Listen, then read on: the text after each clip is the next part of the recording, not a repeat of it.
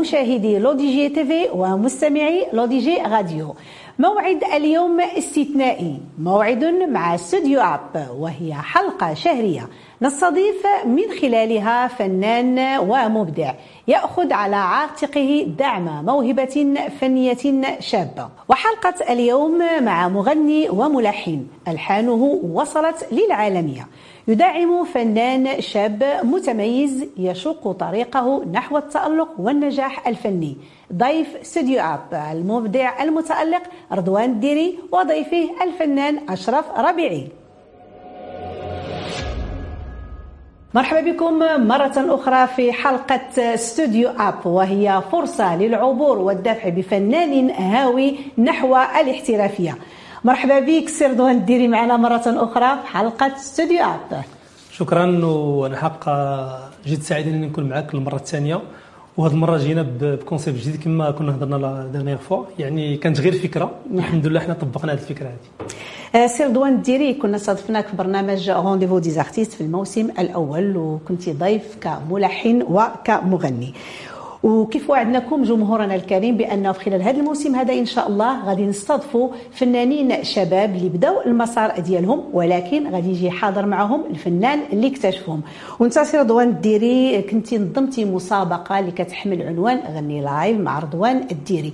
بغيناك تقرب الجمهور الكريم أكثر من هذه المسابقة. هو يعني البرنامج كان هو درتو spécialement للمواهب يعني اللي اللي ما لقاتش الحظ ولا الوقت انها باش تشارك في برامج كبيرة وللأسف ديك البرامج هي قليلة. donc شنو فكرت؟ شي حاجة اللي تكون على طول العام آه واحد البرنامج اللي سميتو غني live مع رضوان الديري ودرتو يعني تعمدت اني نديرو sur internet باش يكون l'accès يكون facile أي واحد يقدر يجي يشارك. والحمد لله من خلال هذا البرنامج هذا يعني اكتشفت واحد المجموعة ديال الأصوات اللي اشتغلت مع مجموعة منهم واللي يعني قدرنا نخرجوا بواحد الأغاني ديالهم جديدة إن شاء الله. تخرج كاين اللي خرجت وكل غادي تخرج إن شاء الله. كما قلنا بأن اليوم انت ماشي كملحن وماشي كمغني بل كمكتشف للمواهب بمثابه الباغان ديالهم. هي في الحقيقة كلمة لو باغان هي شوية ثقيلة في الميزان لأنك تطلب منك أنك تبني هذا الفنان وتوصله نحو النجومية. واش هذه رسالة منك للمواهب الشابة؟ باش أنهم خص يكون عندهم شوية ديال الصبر وشوية ديال الأخلاق وبطبيعه الحال بالإضافة إلى الموهبة؟ أنا الحقيقة ديما كنشوف راسي أنا ملي كنت يعني في, في البدايات كان عندي هذا المشكل ديال شي واحد اللي يحتضنك ولا شي واحد اللي يعاونك ولا مساعدة يعني سواء يعني يكون معاك بنصائح ولا يكون معاك يعني يخدم معاك أغاني.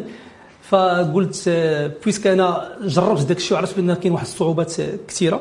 فأنا قررت أنني كذلك نحل واحد الباب لهذا الشباب ونستغلوا هذه التكنولوجيا الجديدة.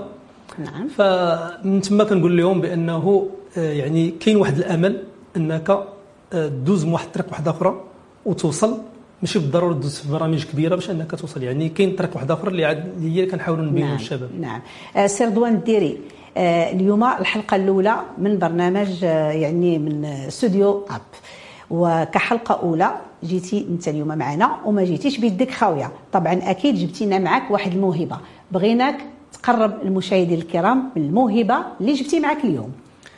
alors ال concept ديال l'émission هو كل مرة غنجيب موهبة والموهبة اللي بغينا نبداو بها اليوم هو آه، أشرف الربيعي هو واحد الشا... واحد الموهبة اللي يعني عنده صوت رائع وأنا آمنت به. وغادي نخليكم يعني تكتشفوا يعني تعرفوا شكون هو وغادي يغني لنا ونسمعوا صوته وإن شاء الله يعجبكم. إن شاء الله. اذا مشاهدينا الكرام غادي نستقبلوا جميع موهبة رضوان الديري الفنان المتألق أشرف ربيعي. سي أشرف ربيعي مرحبا بك معنا في حلقة استوديو Up الله يحفظك. الله يكبر بك نهار كبير هذا. الله يكبر بك لا لا الله يحفظك. واخا سيدي. قول لي يا سي أشرف أنت موهبة وصوت جميل جدا. شاركتي في عدة مسابقات غنائية. بالإضافة إلى ذلك شاركتي في مسابقات غني live مع رضوان الديري. ملي شاركتي بالصوت live واش كان عندك اليقين أنك غتفوز بالثقة ديال الفنان المقتدر رضوان الديري؟ بطبيعه الحال هي كتبقى تجربة زوينة. وفي نفس الوقت آه، أكيد ملي غتكون انت كتغني قدام واحد الأستاذ اللي هو في يعني في الميدان في الموسيقي تبارك الله ما شاء الله يعني لا اعماله كتكلم عليه آه، لا موسيقته كتكلم عليه لا ألحانه. أكيد كتكون عندك واحد الحافز واحد الثقة في النفس أنك غتغني بواحد الطاقة زوينة وكتقول آه، غادي يكون واحد الإعجاب وغتمشي غتزيد لقدام. الحمد لله. آه، قبل ما تعرف على رضوان الديري كيفاش كنتي كتعايش مع الموهبة ديالك اللي هي الغناء؟ واش كان اللي كيعاونك وكيمد لك يد المساعدة؟ من قبل كنت كنت بوحدي كان كنتابع كندير les covers كنتعلم مقامات عربية كنتعلم قواعد ديال الغناء آه، كنت كندير المعهد الموسيقي و يعني بوحدي. آه، كنعز عليا كل ما هو طربي كل ما هو شي حاجة كت آه، أصيلة. نعم. وكنتعلم شيئا فشيء حتى الوقت اللي مكتب أنني نتلاقى نعم. ديك الفرصة مع رضوان ديالي سي رضوان آمنتي بالموهبة ديال أشرف من الأول من الدقة الأولى كيف كنقولوا آمنتي بها؟ من الدقة الأولى ملي سمعت صوتو يعني حسيت بأن صوتو يعني تبارك الله professionnel oui. وكيغني يعني tous les styles كيغنيهم كاملين. فهاد الأنواع ديال الأصوات هما اللي كانوا كيعجبوني ولكن بالاضافه لهذا الشيء كامل أنني قلت له جي عندي الاستوديو.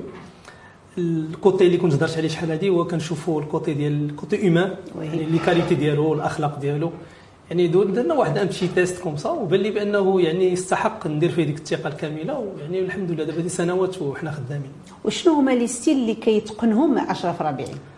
أشرف هو polyvalent اللي زوينة فيه أنه يعني تاع المغربي كيتقنو كيتقن الشرقي كيتقن هذا le style moderne اللي كنخدموا فيه دابا. يعني هادي الحاجة اللي كتعجبني أنا في l'artiste يعني ملي كتحطوا في شي حاجة كيمشي فيها. و voilà يعني كنبغيو حنا حتى من نبغيو نخرجوا الإنتاج بغينا نخرجوا varié. يعني ما نبقوش شادين style واحد. يعني ديك l'artiste varié هو اللي كنقدروا ندوزو به من marché ل marché من audience ل audience نعم. آه، في حق شوق المشاهدين الكرام أنهم يسمعوا الصوت ديال أشرف. شنو كتقترحوا علينا؟ شنو كتقترح أن أشرف يقدم لنا اليوم؟ أشرف يبدأ بشي موال بعدا. موال يلا سي أشرف سمعنا شي موال كلما كنت بقربي تشتعل نيران قلبي. كلما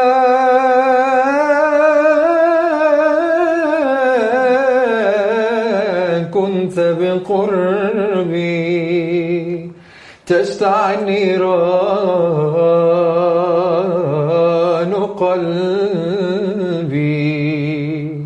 تشتعل نيران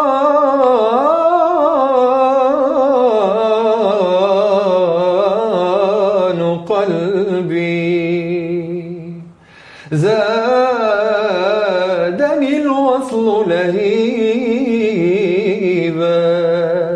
زادني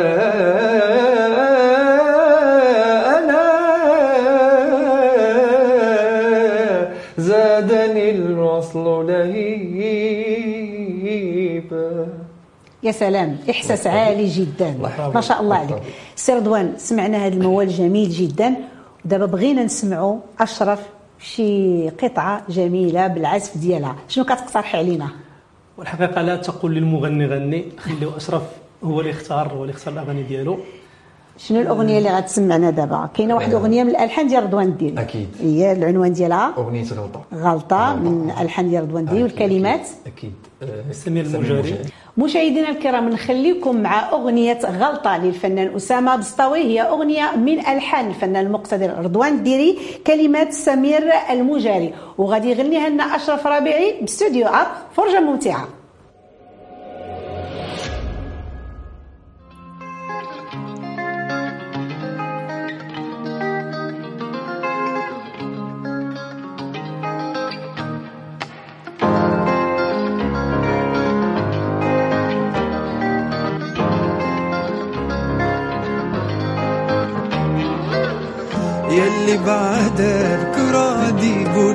علاش؟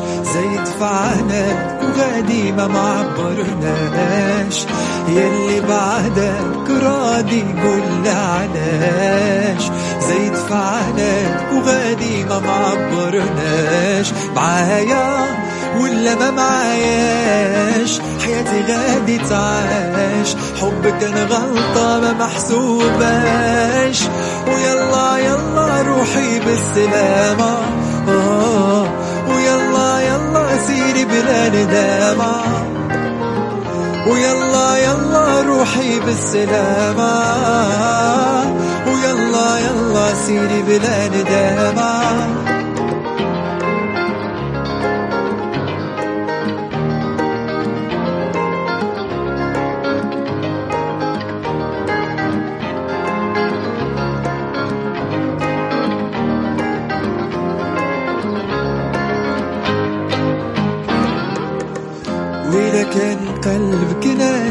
يا نسيت شاب معاك راسي وراني عييت وإذا كان قلبك ناسيت يا نسيت شاب معاك راسي وراني عييت معايا ولا ما معاياش؟ حياتي غادي تعاش. حب كان غلطة ما محسوباش. ويلا يلا روحي بالسلامة. ويلا يلا سيري بلا ندامة ويلا يلا روحي بالسلامة. ويلا يلا سيري بلا ندامة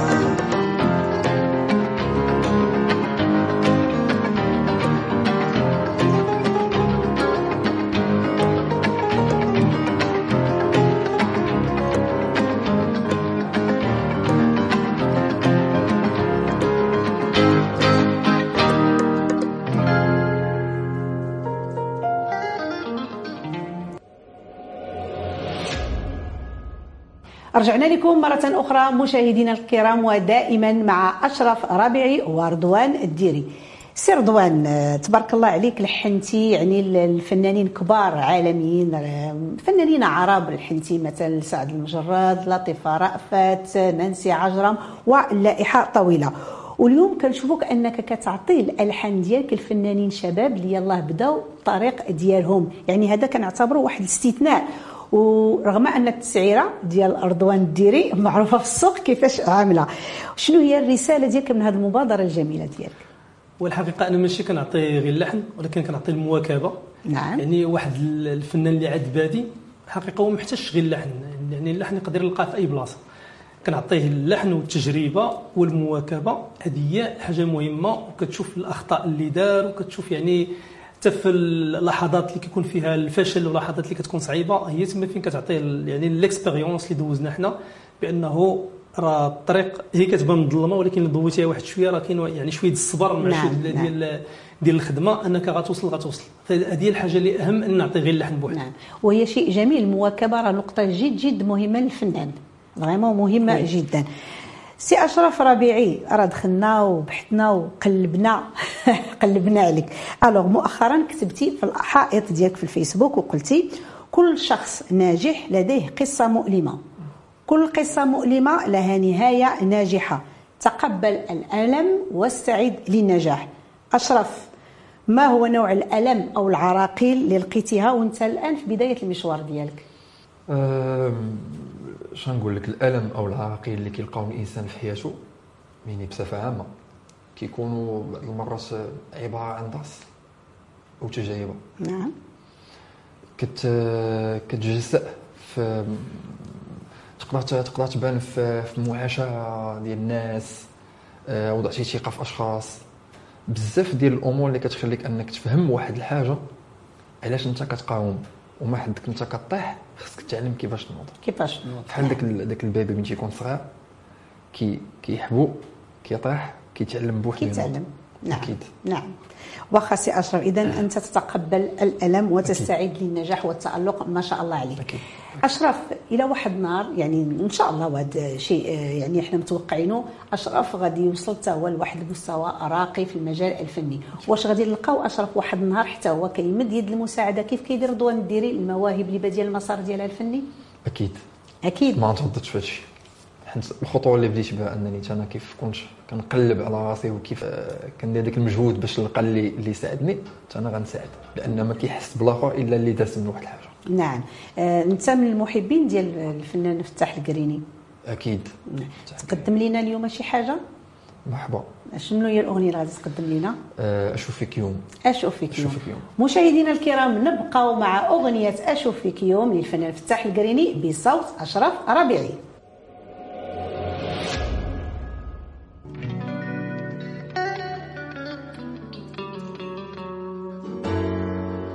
أشوف فيك يوم اللي صغرت في عينيا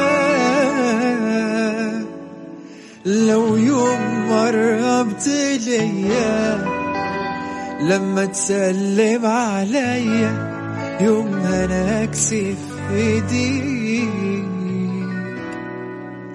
أشوف فيك يوم عاللي انت عملته فيا لما انت غدرت بيا واللي بترضى عليا بكرة أنا هرضى عليك. أشوف فيك يوم والاقيك تعبان بجرحك. وبتشكي عشان أسامحك. تشكيلي وأنا أفضل أضحك. وافرح من قلبي فيك. كلامك تاني مش هيفيدك. محدش ضربك على إيدك. عشان تنسى حب الزمن. هتمشي بس مش قلقان. هتيجي وابقى فيك شمتان هتتعب ولسه كمان.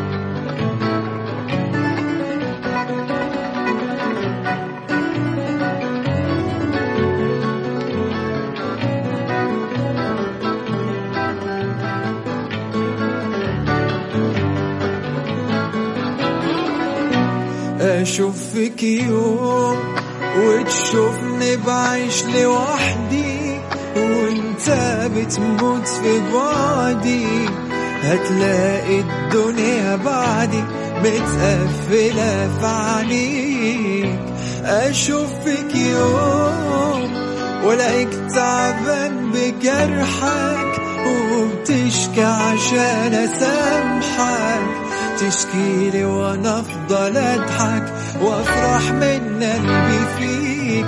كلامك تاني مش هيفيدك. محدش ضربك على إيدك. عشان تنسى حب الزمن هتمشي بس مش قلقان. هتيجي وابقى فيك شمتان. هتتعب ولسه كمان. كلامك تاني مش هيفيدك محدش ضربك على إيدك عشان تنسى حب الزمن هتمشي بس مش قلقان. هتيجي وابقى فيك شمتان هتتعب ولسه كمان.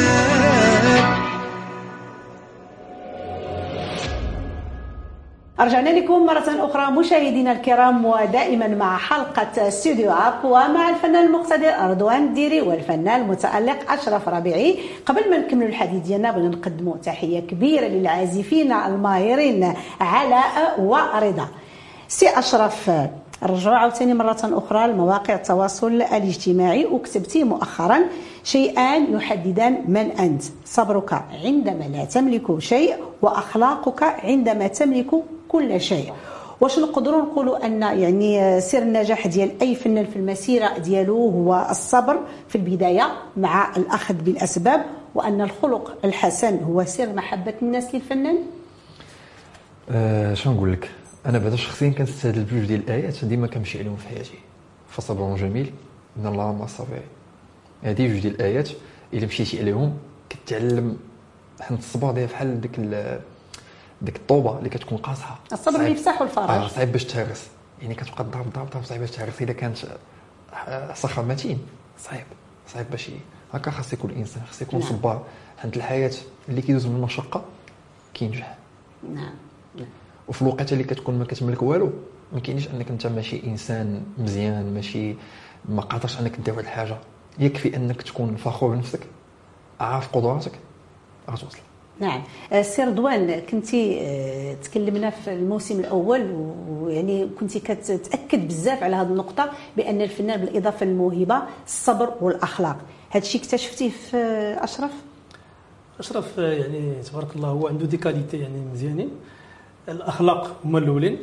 بالنسبة للصبر الصبر شي مرة كيتقاضى ولكن بحال خصك دير la recharge كتعاود تاورينتي كتولي بأنه راه الا بغيت توصل لديك الحاجة خصك ضروري ما تدوز من هذه الحاجة. ما كاينش ما كاينش في العالم شي حاجة سهلة.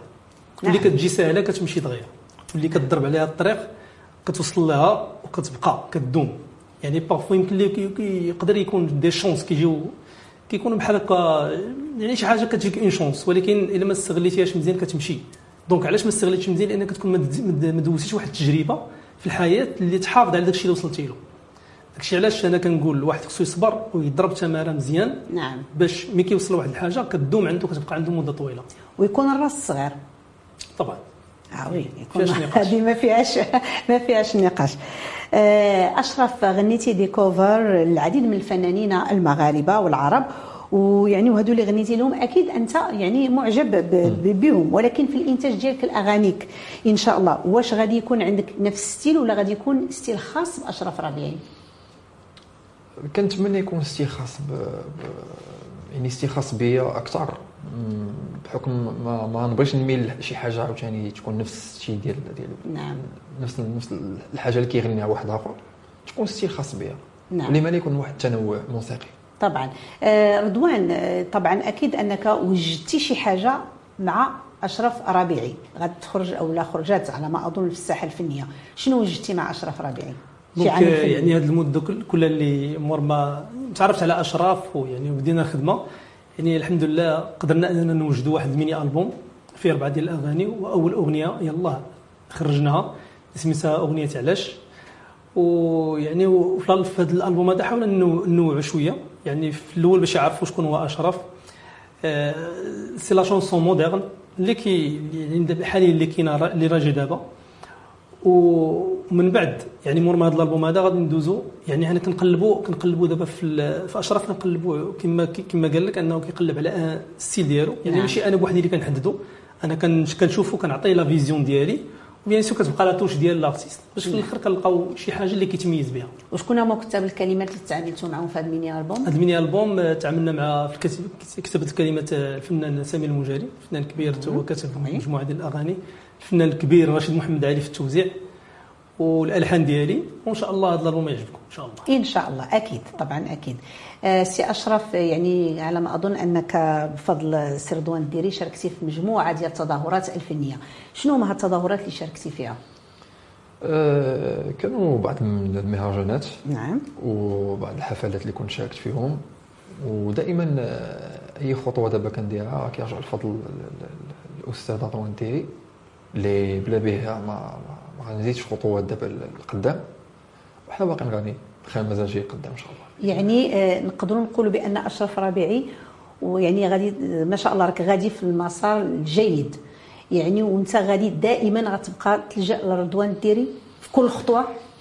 ب- ماشي هي في كل خطوة ولكن غادي نبقى نلجا لرضوان تيري أنا غنجاوب بلاصتك في هذا السؤال هذا. نعم تفضل رضوان هو دابا دابا كما قلنا يعني ما كناخذ واحد l'artiste كناخذ بالمواكبة ديالنا. نعم. يعني تقريبا حنا جميع الخطوات حنا اللي كن proposer وهم يعني كنقول له voilà ها المسار ديالك خصك تمشي. و bien sûr كتبقى l'avis ديالو يعني كناخذوا بعين الاعتبار. ولكن حنا puisque فايتينو ب l'expérience حنا اللي كنوجهوه في الأول. من بعد هو مي تو مي كي- كيكتسب واحد l'expérience وكيدير la touche ديالو. يعني تا هو كيكون عنده اختيارات. ولكن في الأول حنا الاختيار كيجي من عندنا حنا. بحكم أننا جربنا ودزنا وكنعرفوا المصلحة ديالو فين كاينة. هي ولكن أنا اللي بغيت نعرف دابا أشرف ربيعي وصل لل top ديالو. واش غتبقى دائما تلجأ لرضوان الديري أكيد. الاستشارة؟ أكيد. ها؟ أكيد. حتى في- حتى في- الألحان حتى في الخدمة في أي حاجة غادي نتجه لرضوان الديري لأنه أصلا كتحس براسك في ايدي أيادي أمينة. يعني آه تجربه carrière carrière آه كتعامل مع واحد ال- ال- الناس محترفين في الموسيقى. ومن من l'équipe اللي من les équipes اللي اللي هما معروفين في المغرب. اللي كيخدموا بجدارة واستحقاق وبإتقان. ولا سيما أنهم خدموا مع فنانين كبار تبارك الله. الحان كثيره وما غاديش نعم. ما غاديش تطلق يدك منهم. oui. هو في حق أي فنان يعني في البداية ديال المشوار ديالو كيدق مجموعة ديال. البيبان. mais أشرف ربيعي خدمتي الذكاء ديالك ومشيتي دقيتي الباب ديال الدار الكبيرة. أكيد. وتفتح لك الباب لقيتي فيه رضوان الديري. donc لقيتي كاع داكشي اللي كنتي كتقلب عليه. أكيد. كيف ما رضوان لقى داكشي اللي كيقلب في أشرف ربيعي. donc واش نقدروا نلقاو شي نهار آه، un duo ديروا نتوما بجوجكم شي أغنية؟ oui علاش لا؟ هي ماشي ماشي بالضرورة ولكن إلا جابت الفرصة ولقينا شي أغنية مناسبة. اللي تكون فيها يعني واحد ال produit زوين. علاش لا؟ ولكن هي ماشي ضرورة. ماشي ضروري نعم. حنا حنا في, في الأساس وفي الآخر اللي بغينا هو أشرف يبان عند الجمهور بواحد آه، نعم. الصورة زوينة. واخا آه، donc سي رضوان انت كتآمن بالحس الفني ديال أشرف ربيعي من أول مرة يعني أول مرة سمعته. يعني وضعت فيه الثقة. ماشي حسيت بغينا ندير واحد البرنامج سميتو غني live مع رضوان نعم. الديري من خلاله هو عرفني لأنه ذاك البرنامج بقى غادي وكيتعرف وأي واحد كيغني كيوصلوا الخبر. فهو c'est vrai ما دازش من البرنامج ولكن يعني كونتاكتاني directement دخلت سمعت les vidéos ديالو قلت له صيفط لي سمع صوتو live وداك الشيء جا عندي. سمعتو صافي يعني في الأول كلاسيتو أنا من الأول كنسمع الصوت كنكلاسي كنعرفوا فين كنقولوا واش زعما موهبة تستحق. نعطيوها وقت ولا زعما موهبه باقي خصها نضج أشرف هو من الأصوات اللي صوته يعني تبارك الله وعنده تجربة قبل ما يعرفني أنا راه عنده تجربة ديالو عنده برامج داز فيهم عنده عنده يعني تجربته الخاصة ديالو. زائد من تلاقى معنا حنا في le côté professionnel. قلتوا لي المواكبة كذلك. درنا له المواكبة طيب. يعني دوزنا له ديك l'expérience يعني كن- كنوجهوه directement فين خصو يمشي.